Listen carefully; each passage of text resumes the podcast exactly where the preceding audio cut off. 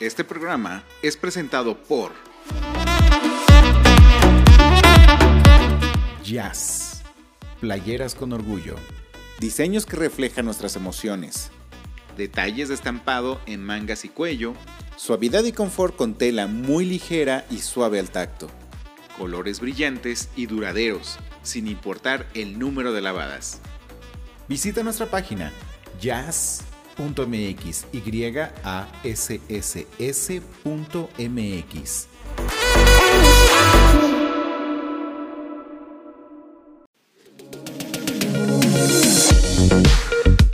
En este programa no solo son entrevistas, hablamos de ti.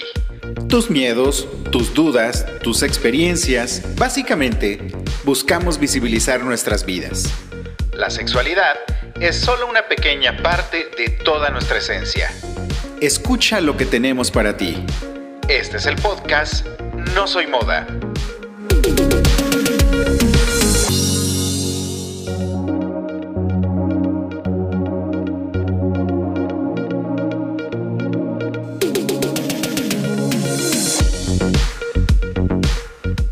Hola, ¿qué tal? ¿Cómo están? Muchísimas gracias por escucharnos en un episodio más de No Soy Moda.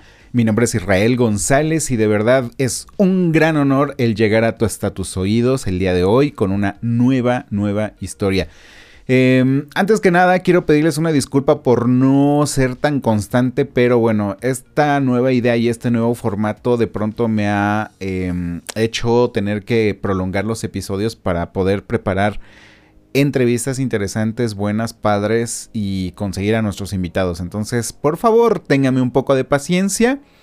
Créanme que este programa lo hago con mucho cariño, con mucho amor, pero pues si lleva su tiempo para poderlo em, hacer de la forma en la cual yo quiero transmitirles a ustedes lo que, lo que queremos comunicar, comentar, platicar. Y antes de, otra cosa, quiero comentarles que tenemos a nuestro patrocinador que es jazz.mx, playeras con orgullo. Visita su Instagram en arroba YASSS.mx1. Jazz.mx, chécate las playeras, son creaciones propias y la verdad es que vale muchísimo la pena su arte.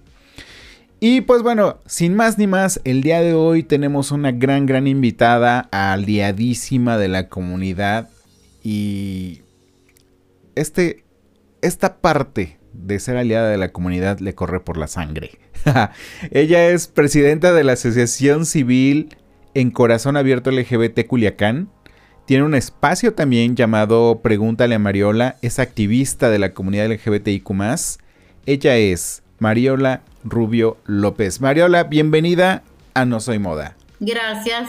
Y puedo hacer una, una este, corrección o un, un comentario. Venga. Yo no me siento aliada de la comunidad. Yo me siento parte? de la comunidad. Y ese es un tema dentro de la comunidad. Si los papás y mamás somos partes de la comunidad o, no, o somos aliados o aliadas. Pero. Muy buen punto. Buen punto. Muy buen punto. Si quieres. Me quedo con eso, me quedo con ah, eso. Muy bien. Este, no, pues nada, gracias por este aceptar la invitación. Para la gente que no nos conoce, este, o más bien que no te conoce o no me conoce, eh, en algún momento tú y yo coincidimos en una entrevista con nuestra querida Jessie Ramírez. Eh, ella, eh, pues nos invitó, más bien te invitó a ti, tú eres la estrella invitada y yo llegué a, estorbar un poco en la, en la invitación. Este, pero bueno, al final del día me encantó haber participado contigo, este, haber estado, pues aunque sea unos minutos, este, pues platicando, conociéndote, eh, intercambiando puntos de vista y, ¿por qué no, Chihuahua, hacerte llorar? También.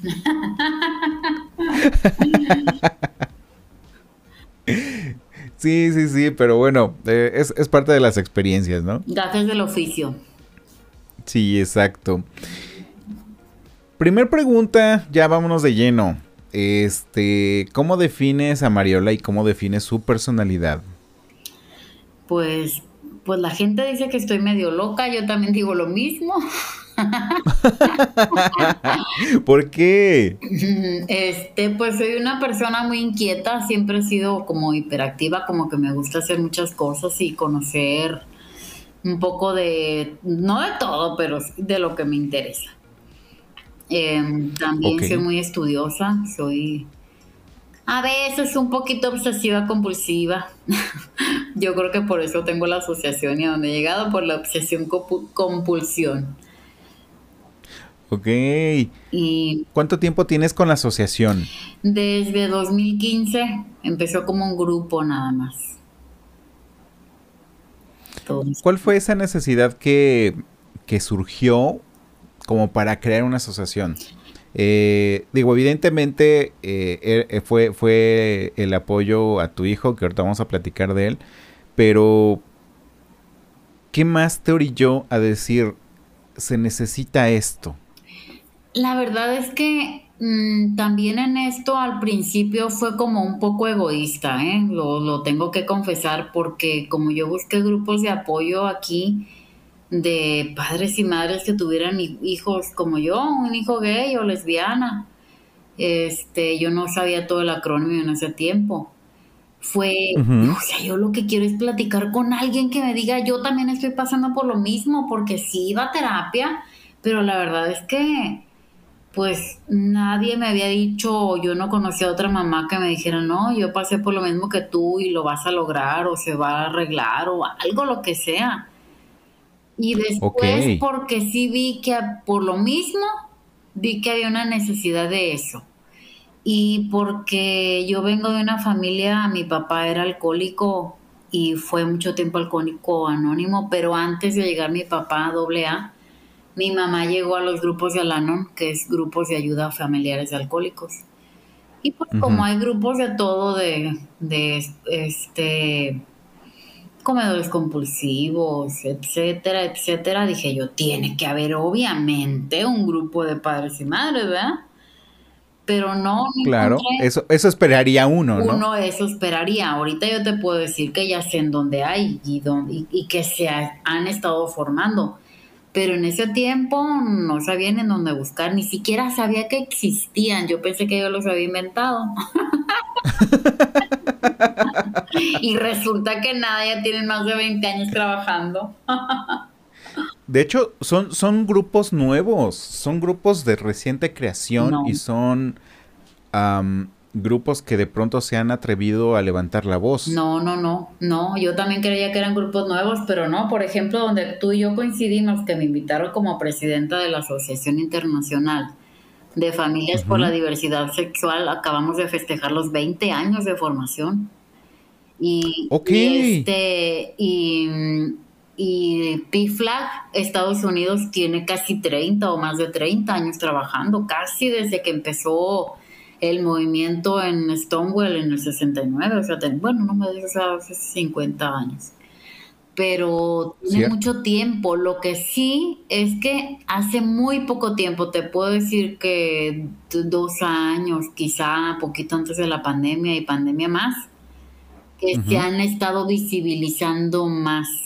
Nos hemos estado visibilizando más también por la explosión de las redes, pero los grupos de padres y madres a nivel mundial tienen más de 20 años. Ok. Tengo, bueno, ya me surgieron varias preguntas, ahorita las voy a ir anotando, pero yo creo que la principal pregunta es, este, tienes un hijo gay, eh, salió del closet, lo sacaste del closet. Cuéntanos un poquito de ello. para este, para ponernos un poquito en contexto. ¿Quién eres tú y por qué hiciste toda este, esta revolución? Pues esta revolución la sí, está bastante grande mi revolución. Porque aquí en el estado, yo creo que en provincia es algo insólito que nos atrevamos a decir, ¿no? Pues yo saqué al mi hijo, no salió, yo lo saqué de las greñas, como decimos aquí. ¿Por qué? ¿Por qué lo sacaste tú? Porque, porque, mira, tú buscas en internet y te dicen pasos que debes de seguir si tienes un hijo gay. Y luego lo primero que sales, no lo saques del closet, él solo te tiene que decir. Y claro que yo no sabía eso, ¿verdad? Pero yo le pregunté a él que si era verdad que era gay porque el estilista que nos cortaba el pelo a ellos y a mí, este, eh, me, me, dijo, por la confianza que me tenía, porque aparte yo ya tenía mucho, como cuatro años llevando a los niños con él, a, niños no, en ese tiempo, 17 años, pero pues era niño cuando lo empecé a llevar. Sí, sí. Que le había tirado la onda mi hijo a él. Ah, y yo. Ok. ¿Cómo?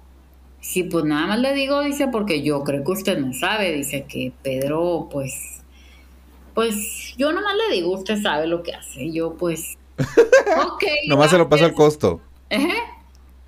Dice, nomás se lo pasa al costo. Nomás le paso la info. La verdad es que estoy eternamente agradecida, todavía lo digo y lo seguiré diciendo. Fue una de las, de una de las mejores acciones que alguien pudo haber hecho por mí en la vida porque no cualquiera se atreve a decir, aunque tenga mucha confianza contigo, a decirte eso. Y eso lo tengo comprobado porque ni en la escuela me dijeron, ni ellos ya lo habían visto, que Pedro tenía bullying y nadie hizo nada. Total que él me dijo, cuando Pedro tenía 17, entonces dije yo, ¿qué hago? O sea, ¿dónde busco información? Duré, la verdad es que eh, fue terrible la noticia para mí, como para muchos papás y mamás lo es, la mayoría te puedo decir. Platícame algo, ¿por qué fue terrible? Porque lo que, lo que yo, lo que me habían educado a mí, entre tantas cosas, entre el machismo y entre la religión, las dos cosas, hacen un clic muy intenso en nosotros los papás porque creemos que está mal. Entonces, en primer lugar, cuando yo le pregunté y él me dijo a mí que sí, afortunadamente me dijo que sí, no, no se escondió más. Este, Yo de verdad sentí literalmente que me había caído un balde de agua fría, como dice el dicho, y que el piso tembló en mis pies y se abrió. Y yo hubiera deseado que me tragara, ¿verdad? Pero no, aquí estoy todavía porque, porque sabes que en ese momento lo que yo sentí, volteé y lo vi, yo, yo, yo dije, se va a morir. O sea, se va a morir, Pedro se va a morir. ¿Por qué se va a morir? Pues, pues en mi mente eran tres cosas. O lo matan, porque yo sí he visto en mi pueblo allá donde soy, sí mataron a, a chicos gays, que no les dicen así de bonito, ¿ah? Sí, sí, sí, este, bonitas palabras, ¿no? Ajá. Y porque o se, o se va a suicidar, porque también es cierto, o se va a morir de una enfermedad. Entonces, o sea, de cualquier manera yo lo veía muerto a corto plazo. No te voy a decir a largo plazo, porque pues todos nos vamos a morir. Eso, es el, eso fue lo que, lo que me más me costó trabajo, entender eso. ¿Cómo confrontas a tu hijo? ¿Cómo es que le dices? Bueno, de hecho, antes, antes de, la confrontación, em, ¿cómo es que tú empiezas a, a querer saber algo o a querer comprobar algo que tú ya sabías y todavía te daba miedo saberlo o, enterarte? Ay, sí, todavía tenía la esperanza que me dijera que no, pero pues yo de chiquito ya lo había notado, ¿no? Como dicen por ahí, a una mamá no se engaña. A una mamá no se engaña, muchas me pueden decir que, que no, que ni se lo imaginaban. Indagando, indagando, indagando, pues sale que sí, ¿verdad? Las mamás siempre sentimos, los papás también, pero se permiten un poco menos. Y ya se me olvidó lo que me habías preguntado. Eh, ¿Cómo confrontas a, tu hijo? En ese momento. Ay, tuve dos meses para agarrar valor y decirle que pues que se sentara, que teníamos que hablar. Y así fue una, fue una plática de esos que nunca se te olvidan, o sea, de esos momentos que los tienes grabados para siempre. Espero que después me acuerde con amor y cariño, pero ahorita todavía me duele. Este, de, pues, de preguntarle y de sentarlo y de de estar preparada para lo que me dijera. No fue una plática fácil, fue una plática muy dolorosa y la verdad es que él estaba esperando la primera reacción que yo tuve fue decirle que, pues, que me diera tiempo de procesarlo y de buscar información y de estudiar del tema.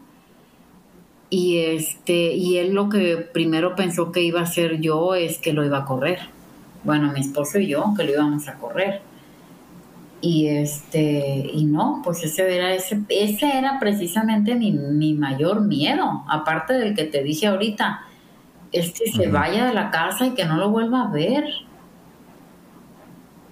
Yo sentía que lo estaba perdiendo, que ya esta era una, era una, este, ya acabóse aquí la, como que hasta ahí llegó todo, ¿no? Como que hasta ahí llegó la vida de él. Creí que no podía ser feliz ni que nosotros lo íbamos a hacer nunca, jamás ya. Esta plática que tuviste con él, ¿la tuviste únicamente tú o también su papá?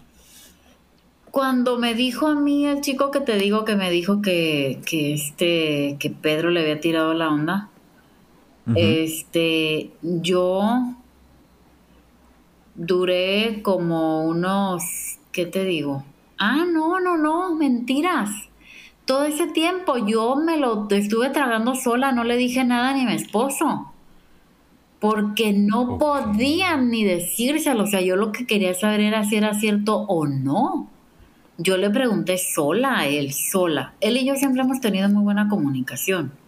A excepción de ese tiempo después de eso, que fue un desgarriate en toda mi casa. Pero hasta ese momento que que él me dijo que sí, yo le, di, yo le conté a, a mi esposo. No me había atrevido a contarle ni a él. ¿Tu esposo cómo lo tomó? Lo tomó mucho mejor que yo. Increíblemente lo que ni lo esperábamos, ni mi hijo lo esperaba, ni yo tampoco. Para mí fue mucho más terrible. Y él me dijo, mi esposo me dijo, ah, hombre vieja, así hablamos, ¿no? No, hombre, vieja, ni te preocupes, dice, eso seguramente este, lo está haciendo porque es moda. El Ricky Martin acaba de salir del closet, me dijo, por eso el closet. y luego me dice, y luego me dice, aparte, no, vieja, pues yo creo que eso, ese mal, viene de mi familia, porque yo tengo un tío que, acuérdate que mi tío fulanito, pues, era gay, y mi primo fulanito, pues, también yo creo que es de mi familia, pues mi modo lo heredó. yo. Ok. Entre la moda y la herencia, no sé con cuál quedarme. sí, sí, sí, sí. Oye, entonces sí fue muy digerible para él. Sí, lo que pasa es que sabes que lo tomó menos a la dramática. La que lo tomó con drama total fui yo, como la Rosa de Guadalupe, así, total drama.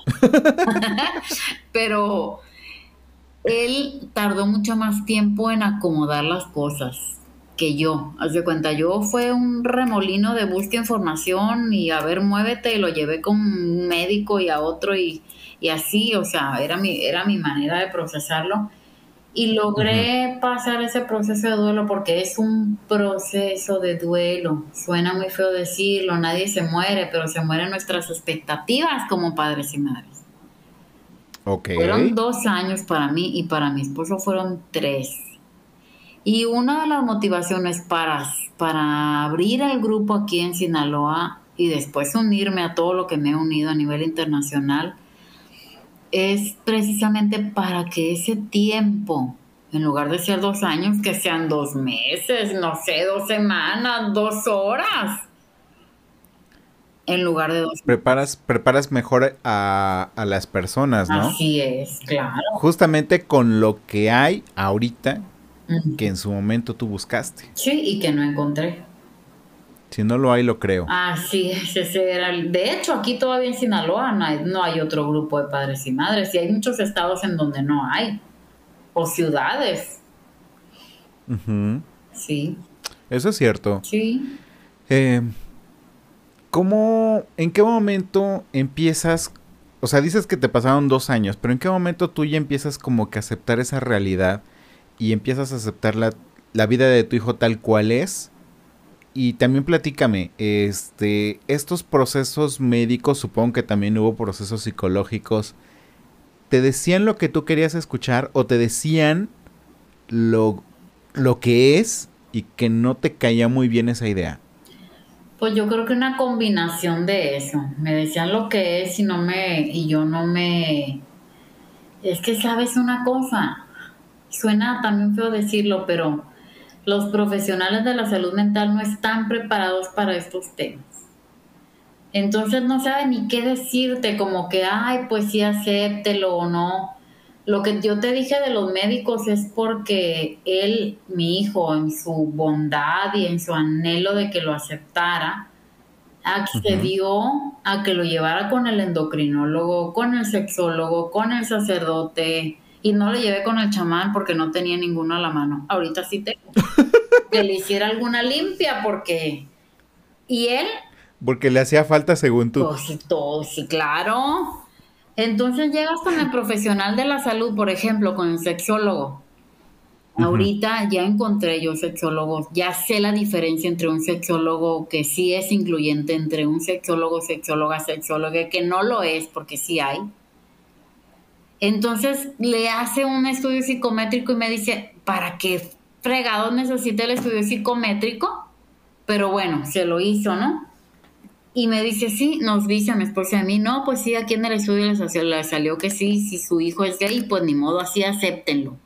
Pues sí, güey, pero ¿cómo chingado se come? O sea, ¿qué hago? pero ¿cómo lo acepto? Pero así es, dame Dame el ABC de cómo aceptar al hijo gay. Es. ¿Cómo se me quitan los miedos? ¿Cómo se me quita la culpa? Entonces es en un proceso emocional, o sea, con un psicólogo no, no saben cómo, cómo llevarte de la mano. Por eso te digo que no hay como otra mamá que te diga yo también. Entonces, esos fueron los procesos, sí duré.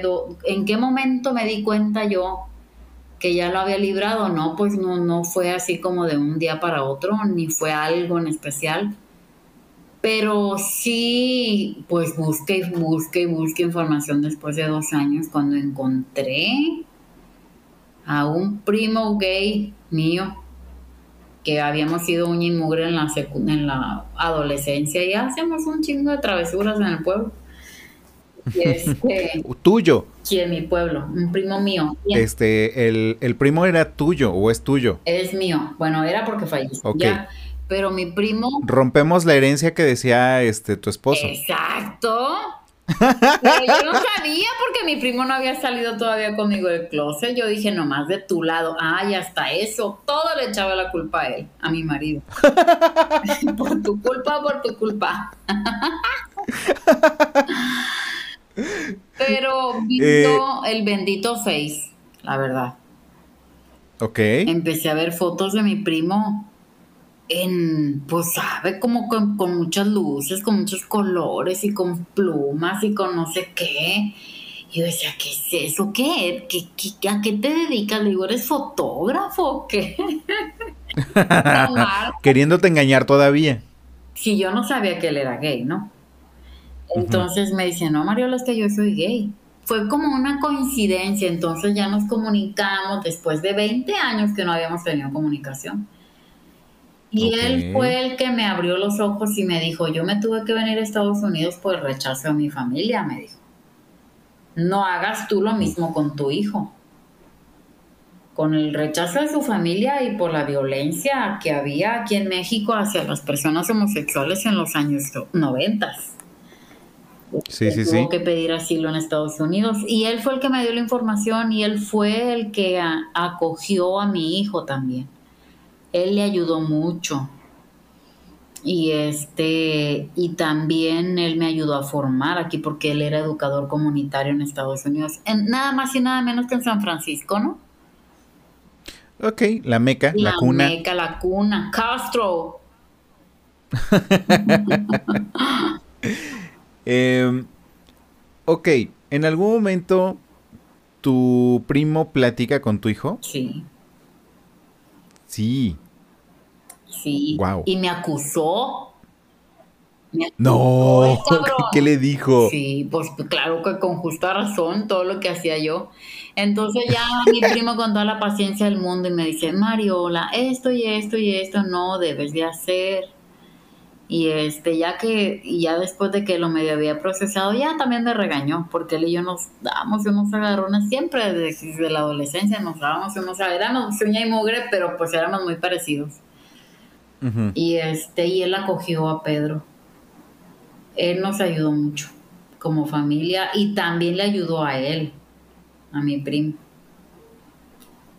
El resto de la familia eh, hablemos ahorita de, del resto de tus hijos. ¿Cómo han llevado el tema de tener a un miembro eh, que forma parte de la comunidad LGBT? Y este, ¿qué tan fácil o qué tan difícil ha sido para ellos? Pues yo creo que para todos ha sido de diferente manera. Para los otros tres, para, para la grande, que es la hermana mayor, que le lleva nada más un, año y medio a Pedro, ella fue la primera que supo, porque yo la mandé que fuera por Pedro a una fiesta. Entonces ya llegó por él y se subió el otro bien emocionado y le dijo que se había dado un beso con un niño, con un chavo. Y le dice, oh. ¡Ah! le hoy Pedro, cuando mi mamá sepa te va a matar. Pero pues yo, yo aquí siempre voy a estar para ti. Ella ah, fue... linda. Fue en ese tiempo y todavía es la mejor aliada. Su hermana. Y Supongo que Pedro tendría entre 15 o 16 años. Pedro tenía 17, pues sí, antes de 17, poco poco antes de cumplir 17, o ya tendría los 17 cuando pasó eso. Porque aparte de todo, Pedro también es neurodivergente. Entonces, nunca le han gustado las fiestas. No le gusta el ruido, no le gusta los antros, no le gusta la gente en general. Okay. Entonces ese ha sido pues otro tema, pero a pesar de eso él empezaba a salir a fiestecitas para conocer gente. Y este y ella pues lo acogió como te digo bien. El otro, el que sigue de Pedro, que, que Pedro le lleva a él un año, dos meses nada más no lo tomó tan bien, porque en las fiestas coincidían, haz de cuenta, pues el, digo, Culiacán no es grande, y como se llevan nada más un año, pues coincidían con los mismos amigos casi, las mismas fiestas, ya le empezaban a hacer carrilla a Mariano, entonces le decían, hey, tu hermano es Joto, güey, entonces el otro se agarraba a fregazos con ellos, bueno, fue un desgarriate en ese tiempo. Entonces también no sabía entre, o sea, estaba el otro hermano entre la defensión, o sea, entre defenderlo y, y, echarle la culpa porque también se estaba metiendo en broncas por culpa de él, pues. Sí, sí, sí, exacto. Entonces. Pero al final del día estaba defendiendo algo que le dolía. Claro. Que es a su propio hermano. Claro. Y al otro menor que, que Pedro le lleva a Santiago le lleva mm, ocho años. Entonces, como le lleva, es una diferencia grande en, esa edad, pues estaba todavía chico, ¿no? El, ese fue todo un tema, ¿eh? Porque yo, lo, yo no le dije nada a Santiago hasta que yo lo pudiera haber procesado todo este asunto y, a ver, y yo estar bien con el tema, ¿no? Entonces, cuando yo ya estuve bien con el tema, le dije, ya dile, que para eso te digo que ya han pasado como tres años de, 17, como 20 tenía Pedro ya. Cuando le dije, a ver, ya entró a secundaria Santiago, en cualquier momento va a llegar alguien y le va a decir, hey, tu hermana es Joto. Y entonces, ¿qué va a hacer? Si ni siquiera lo sabe, le va a doler más que le digan afuera a que le digas tú o yo. No, no, no me dijo, yo le voy a decir. Pero mira, era algo, o sea, yo no entendía eso que era algo que le costaba tanto a Pedro decirle a Santiago, porque como siempre fue el ídolo él de su hermano, se le hacía que ya no lo iba a querer. O sea, de verdad que lloraba, me abrazaba y lloraba y me decía, es que mamá, de, se lo voy a decir, pero es que, y yo, Pedro, no, no te va a dejar de querer. No te va a dejar de querer. Este, nunca ese no es motivo para que te deje de querer, pero bueno, le dije, si quieres yo le digo. No, me dijo, yo le tengo que decir, es mi hermano. Ay, no, pero de verdad que lo estuve presionando porque yo ya le vas a decir, o sea, ya le, como dos meses estuvimos así, hasta que ya le dije, ya, Pedro, ya. Entonces ya fue y le dijo, le dijo, oye Santiago, pues fíjate que pues te tengo que decir algo, yo soy gay, no sé qué. Y él dijo, ah, poco. No, pues no, no sabía, le dice, ¿y qué tiene? ¿Y qué vas a hacer? Oh. Pues nada, le dijo, pues tengo novio ahorita, ah, pues a ver cuándo lo conozco y así, o sea. Y lo abrazó y le ah, dijo, chiquito. Santiago tendría que te di 12 años. Sí, sí, sí. Y este, dos, 11, 12 años y lo abrazó y le dijo que lo quería mucho. Y me parece que también lloró, fíjate, Santiago. Y Santiago y Pedro. Ay, son cosas bien chistosas que pasa uno, ¿eh? Porque ya cuando Santiago supo, ya fue y me dijo, y se me acostó ahí en la cama y me dice, mamá, ya sabes tú, ya te dijo Pedro. Yo ya, mi amor, yo ya sé. ¿Y qué piensas tú? ¿Qué opinas? Pues nada, le dije pues que él sea feliz, como sea, pero que sea feliz, igual que tú. Así. Qué bonita, qué bonita anécdota, porque al final... Eh digo, yo me estoy dando cuenta que a las generaciones más jóvenes les está costando menos entender la sexualidad.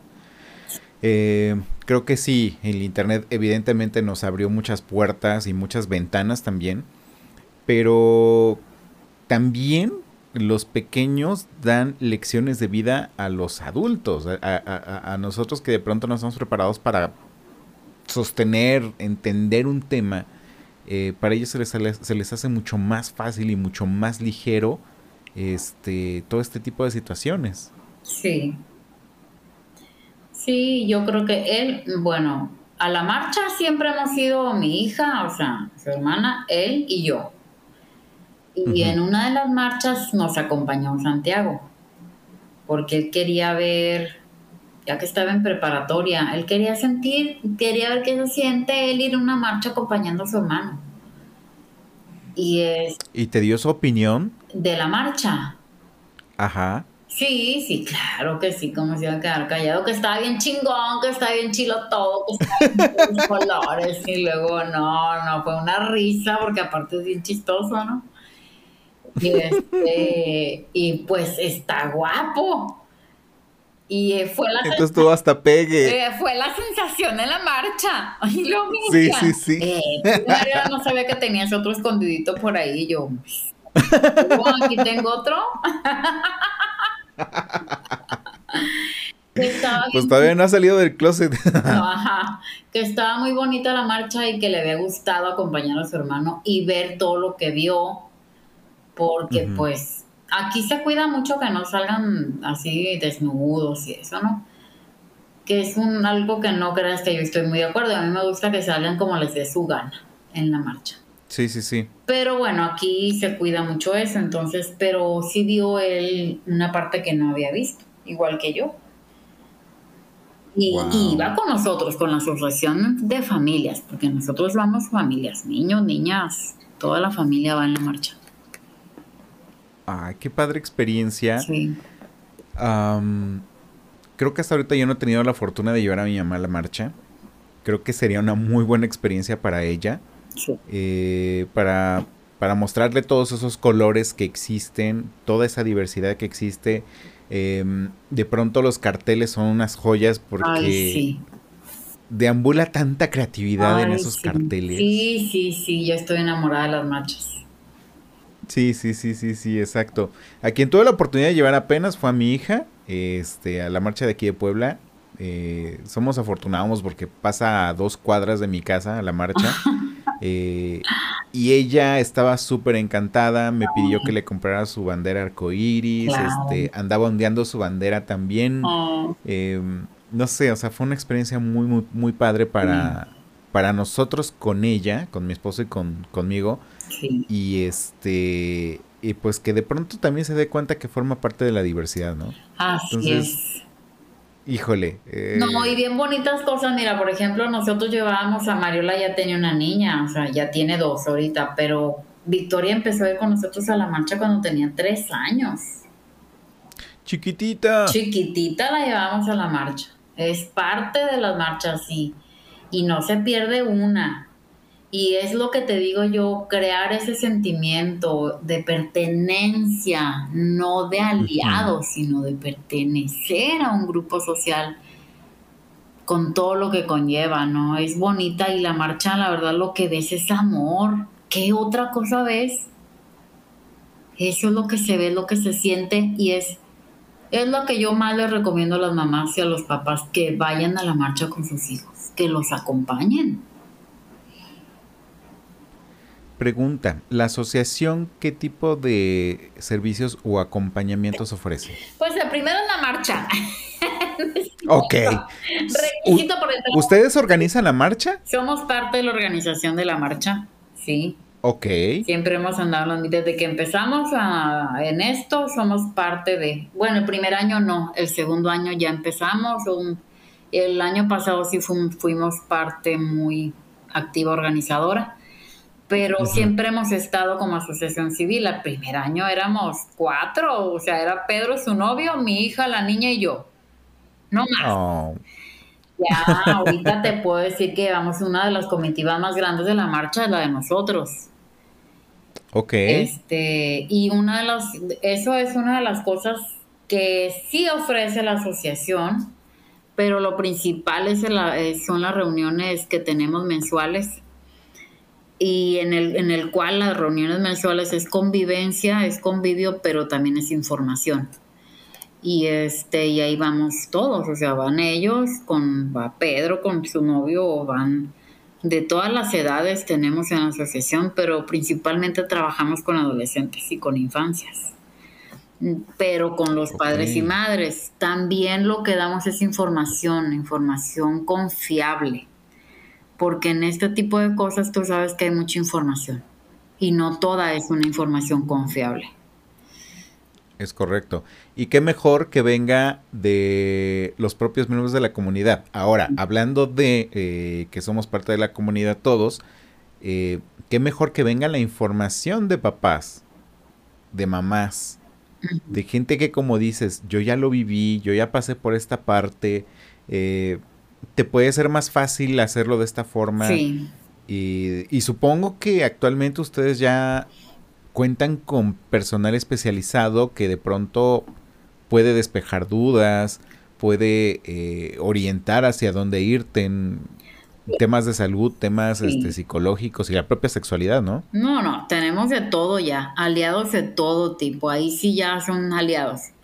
Eh, pero no como parte de la asociación con que les dé asesoría gratuita, sino como a dónde enviarlos. Por ejemplo, tenemos de diferentes precios y hasta de manera gratuita a quién enviarlos o quién te puede ayudar en esto o en esto o en aquello.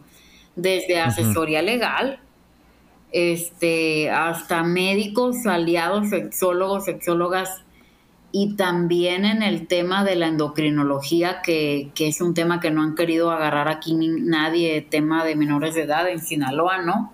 Por lo menos. Y este y ese tipo de servicios son los que es el que tenemos, o sea, ir creando redes de apoyo confiables. Porque tú sabes que en esto, como en todo, tú puedes mandar a alguien al psicólogo y puede ser que le diga que es una etapa y que lo quiera componer. Entonces, es algo muy delicado con quien envías a alguien. Y te puedo decir que la mayoría de, yo, por lo menos yo sí, de todos los aliados que buscamos son parte de la comunidad. El sexólogo que nos atiende es gay. Este, no sé, la psicóloga, tengo varios psicólogos, psicólogas que también son parte de la comunidad. ¿Por qué? Porque es una ayuda también retributiva. ¿Me entiendes? Sí, claro. Les cuesta mucho trabajo a muchos profesionales salir adelante solamente porque son parte de la comunidad. Y bueno, pues abogadas, abogados, yo me puse a estudiar derecho porque aquí sí en este tema no es ni en este ni en ninguno. Es fácil encontrar una asesoría legal que te entienda. O sea, que te trate con respeto, que no te juzgue que no te diga, no, pues no se puede, no se puede. El no se puede, no. Busca la manera como si se vaya a poder. No me importa cómo, pero que se pueda. Como el matrimonio igualitario, por ejemplo. Que muchos dijeron no se puede, no se debe, Y sin embargo ya es una realidad. No, no se puede y no se debe. Desde que yo empecé a hablar los temas, yo dije, porque me han invitado a muchos programas de radio como me estás invitando tú al podcast, y me callaban los mismos miembros de la comunidad. Yo les decía, hay muchos niños, niñas, infantes, este, no, no solamente adolescentes que ya están diciendo, manifestando lo que son, lo que sienten. Y a esos son los que tenemos que escuchar. Y me decían, no hablas de infantes porque todo el mundo se va a asustar. Cuando yo decía, qué maravilla hubiera sido que a los ocho años que yo me di cuenta con Pedro me hubieran dado una ayuda adecuada y no se hubiera metido al closet cuántos años más. Pues sí, claro. No nos hagamos, o sea, mamás, papás, no nos hagamos tontos. Nosotros lo vemos desde que están niños. ¿Por qué vamos a tomar el tema hasta que están adolescentes o adultos? Entonces ya me salí por la tangente, ya ni me acuerdo que estaba hablando, pero el tema de pero, ¿sabes qué? El tema de infancias trans, para allá iba, perdón. El tema de infancias trans es un tema que no quería tocar nadie. Y los que tu, las que tuvimos, porque somos las mamás, la mayoría, también papás, no los dejo atrás, pero muy pocos, que agarramos la bandera y dijimos, no, también hay que apoyar a las infancias. Y ya me ya agarré mi bandera de defensora. Hasta la voz me cambió. ¿Defensora trans? La verdad, mi corazón es trans, aunque mi hijo es gay. Fíjate que de pronto también yo he volteado un poco a ver a la comunidad trans. En primera porque no, tú no me vas a dejar mentir, la esperanza de vida de, un, de una persona trans ronda alrededor de los 35 años. sí. Y es una esperanza de vida no porque su cuerpo diga, como eres trans, hasta aquí, sino porque hay personas pendejas que así lo deciden. Que de pronto la sexualidad de alguien, de una persona trans, no les agrada y la única forma de, lidiar con ello es matando. Ajá. Entonces es, es una parte de la sociedad, es una parte de nuestra comunidad que, que todavía no ha tenido resuelta esa parte. Eh, eh, la, la, parte de, de ser, de vivir tranquilos, de que puedan tener la seguridad de que si se salen a divertir, van a regresar a casa. Y creo que eh, el hecho de que una chica trans vaya a un bar, a un antro, eh, supone mucho riesgo para sí misma. Así es, que lo diga o que se le note o que hable. Y por eso muchas están en trabajo sexual y ese es un tema también que, por lo menos aquí fue un tema difícil porque la misma comunidad no quería que se visibilizaran las, las trabajadoras sexuales trans porque es una vergüenza para la comunidad que por culpa de ellas nos tratan como nos tratan, cuando la verdad es que si nos apoyáramos todos y todas, todes, no tendrían que estar haciendo. Puede ser que lo hagan porque quieran hacer el trabajo sexual, no porque tengan que hacerlo. Y yo no, estoy denigrando el trabajo sexual, me parece sumamente respetable. Claro. Sin embargo, ejerces el trabajo sexual porque no te queda otra opción. Así es. Necesitas comer. Ajá. O sea, simplemente eso. Sí. Y la única forma de generar dinero para poder comer es vendiendo tu cuerpo. E igual estoy de acuerdo contigo en que no, no estoy criticándolo. Sin embargo, es una realidad. Y es una realidad que em, muchos, muchos no están dispuestos a aceptar. Y como te dijeron en los programas, es mejor no hablar del tema porque nos deja mal a los demás. Pero recordemos quién inició todo el desmadre en Stonewall. ¿Quién inició? O sea, nada más por allí. ¿Quién inició? Dilo, por favor. No me acuerdo del nombre, pero es una mujer trans. No, pero fue una mujer trans. Afro. Así es. Exacto una mujer trans, una mujer afro, o sea, doblemente discriminada en, una época difícil. Difícil, pero fueron ellas, las mujeres trans, las que empezaron la lucha y a visibilizarlos y por eso empezamos a, avanzar en este tema. Entonces todavía están en el último peldaño y eso es lo que me parece sumamente injusto. Y ya, ya ves que ya me puse la bandera trans. de este lado también nos la ponemos. También te soy sincero, de pronto no sé em, todavía hablar de forma correcta con respecto a la comunidad trans. Sin embargo, eh, desde esta trinchera, créanme que yo me declaro feminista y me declaro en favor de la comunidad trans o en esta parte de nuestra comunidad que es la, comunidad trans, porque mm, todavía falta poner eh, la visibilidad, todavía falta poner eh, la conversación en la mesa, todavía falta poner eh, la aceptación a algo que en teoría no debería ser aceptado, pero bueno, hay que, hay que promover todo esto y hay que visibilizar todavía. Así es. Platícame algo.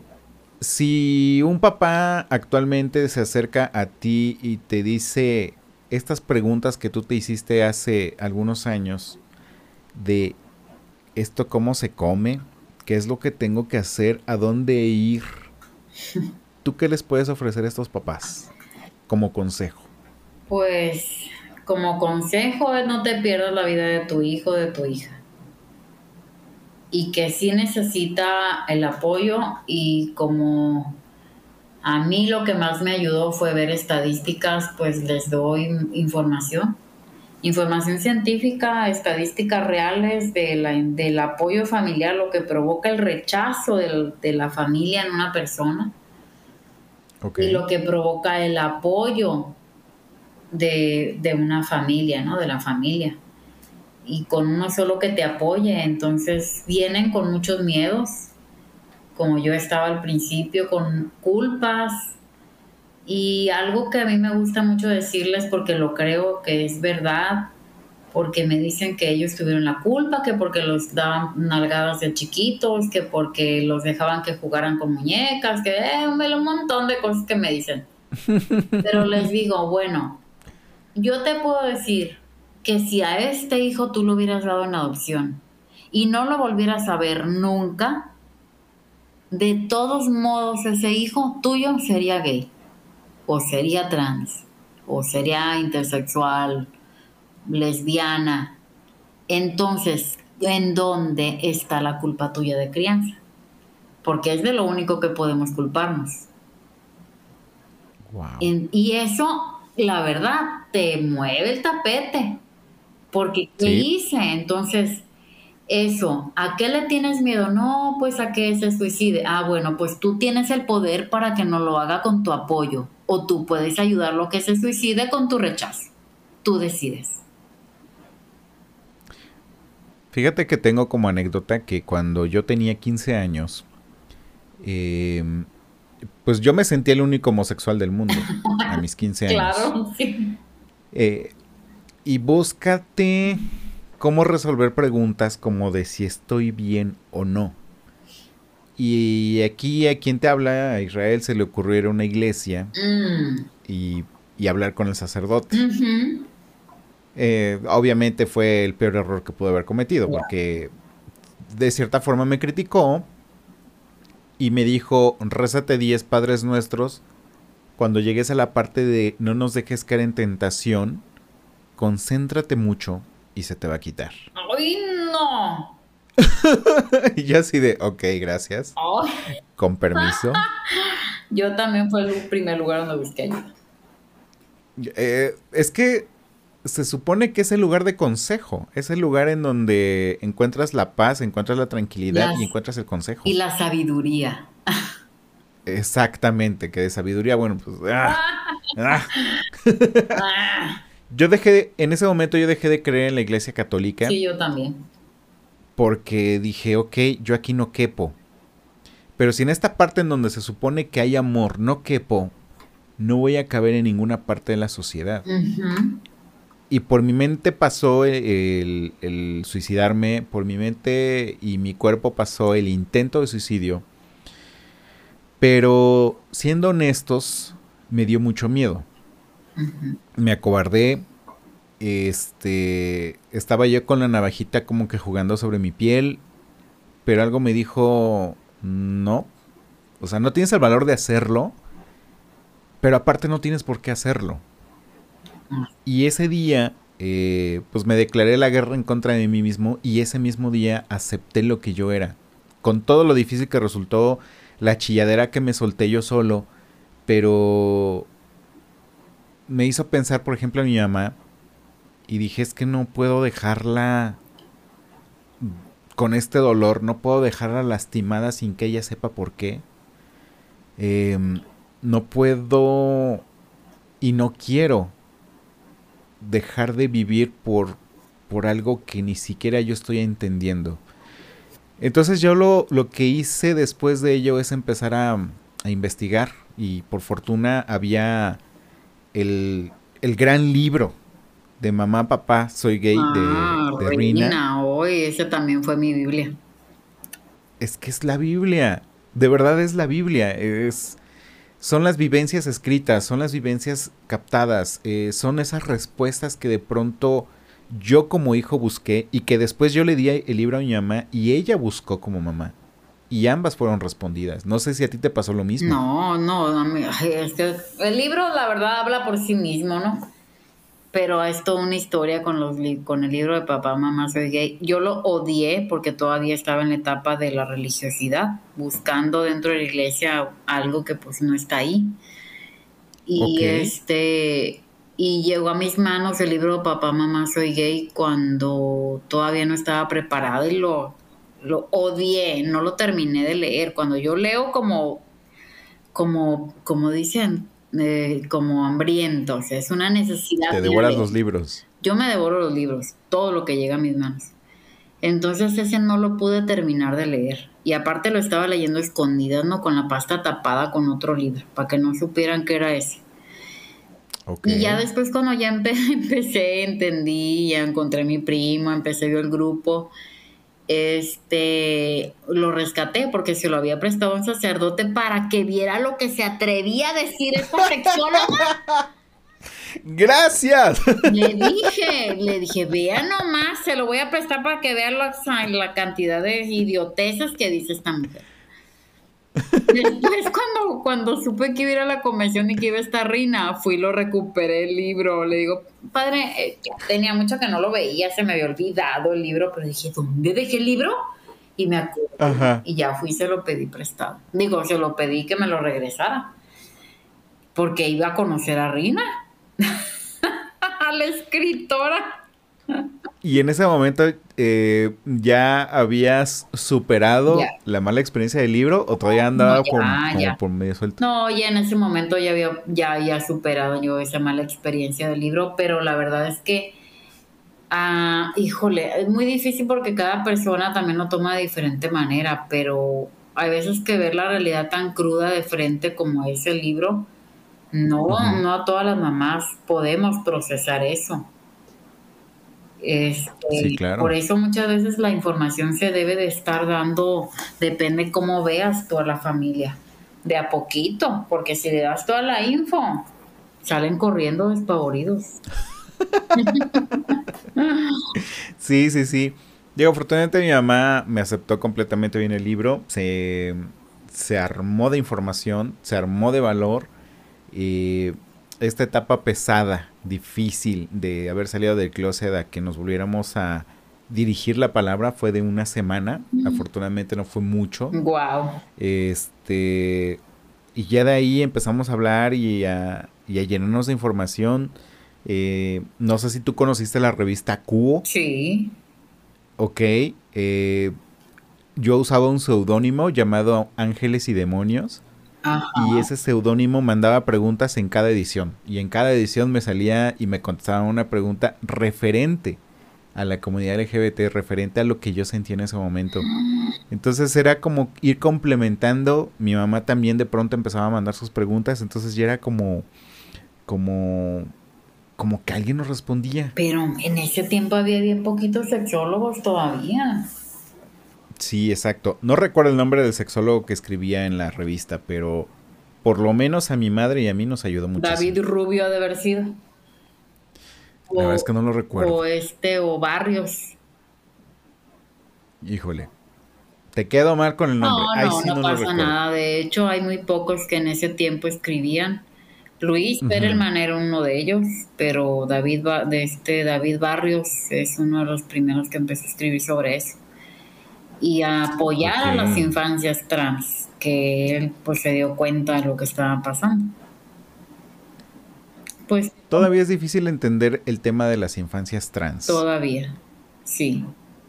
¿Alguna forma en la cual me puedas dar esa pequeña introducción para entender este tema? El tema de las infancias lo tienes que ver tú vivirlo para entenderlo, porque es muy fácil verlo desde fuera y juzgarlo. Pero así como tú, como tú, no sé desde qué edad te diste cuenta que te gustaban los niños, este, así igual ellos a esa edad, a la edad muy temprana, pues cuando empiezan a ver su entorno se dan cuenta que no coincide lo que les dicen que es con lo que ellos sienten. Yo recuerdo que a mí me empezaron a gustar los niños a los seis años y nadie me dijo que tenían que ser hetero. Y, y este, y nadie me, y nadie me dijo que estaba mal. Así, un infante es una, es algo que lo sienten con mucha intensidad porque si hay infantes que lo que nada más es una etapa que se visten o que agarran el papel de alguna princesa de Disney o lo que sea. Sí, sí hay, es una exploración que todos vivimos, todos y todas lo vivimos. Pero en el caso de las infancias lo viven de manera muy intensa y nadie los puede hacer cambiar de opinión.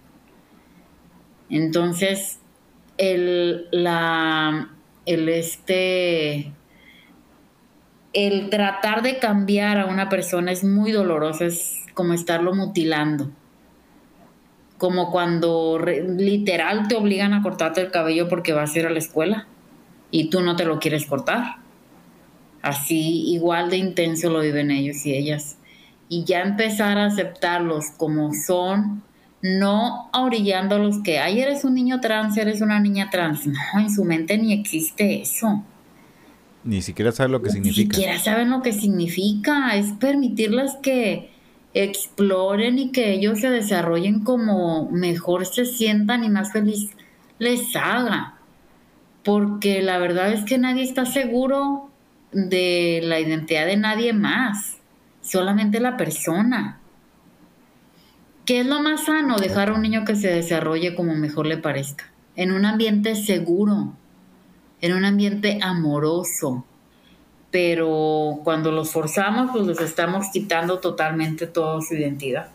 Es lo que, es en pocas palabras, es lo que te puedo decir de las infancias trans. la, la identidad se puede empezar a saber desde el momento que empiezas tú a ver la sociedad hacia afuera, cuando sales del vínculo de la mamá, que es a los tres años entre tres años que ya empiezas a la autonomía de que me quiero poner shorts o pantalón o falda, ahí empieza a darse cuenta de que no lo dejan o no la dejan ponerse lo que quiere ponerse. O expresarse como quiere hacerlo. Y la orientación desde los seis, ocho años también ya puedes identificar la orientación sexual eso de que los papás dicen es que yo nunca me di cuenta es mentira. Es mentira. Probablemente lo único que lograste como papá es autoengañarte, ¿no?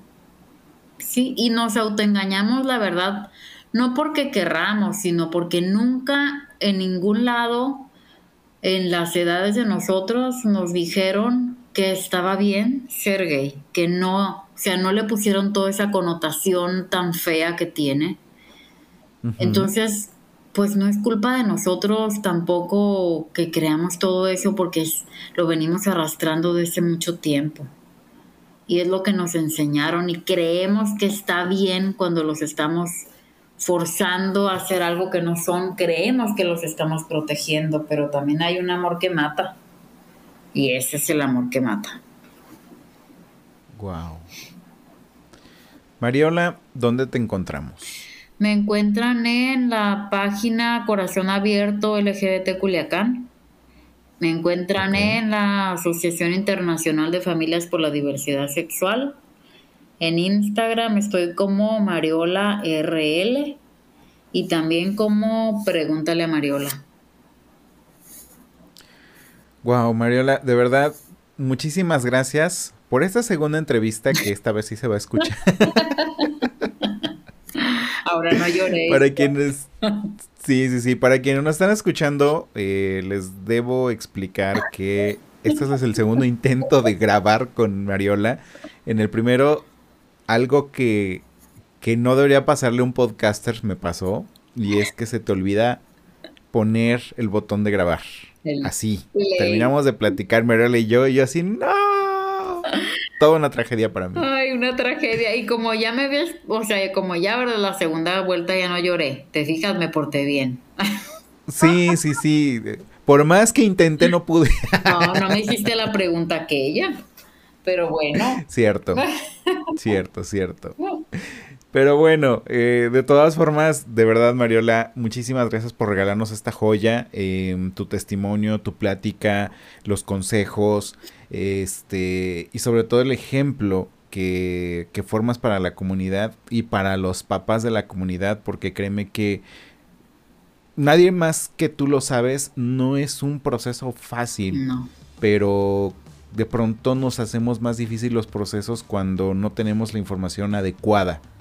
Y creo que tú estás contribuyendo mucho a ello y es cosa que a título personal te lo agradezco mucho y yo creo que también el mundo en algún momento te lo va a agradecer. Ay, mi rey, con que la verdad lo digo y se oye otra vez, se oye como feo, pero con una sola persona, con una sola familia que acepte a su hijo, su hija, su hija, con las palabras que yo digo, para mí es suficiente. Todo el trabajo que hacemos, que hago, bueno, hacemos porque somos muchas, no nada más yo, es no nada más para nosotras, para nuestra familia, es para esas familias que están allí también. Y eso, lo pagas todo. La verdad es que venga un chico y que te diga, te abrace y te diga que le ayudó mucho la plática con su mamá, este es suficiente. Exactamente. Gracias. Mariola, de verdad, muchísimas gracias y un honor tenerte en esos micrófonos. Muchas gracias a ti, Isra. Y pues bueno, gracias a ti por escucharnos. Recuerda que si estás en iTunes Podcast, por favor regálanos un comentario, cinco estrellas. Tú sabes que esto nos hace llegar a más y más personas, entonces por favor apoya este podcast. Por favor, eh, te lo vamos a agradecer infinitamente. También muchas gracias a jazz.mx por patrocinarnos. Recuerda entrar a su página, ver su catálogo y pues por favor, este, adquiere tu propia playera. Son playeras con orgullo, están padrísimas. El diseño es completamente propio y tienen un arte muy muy padre.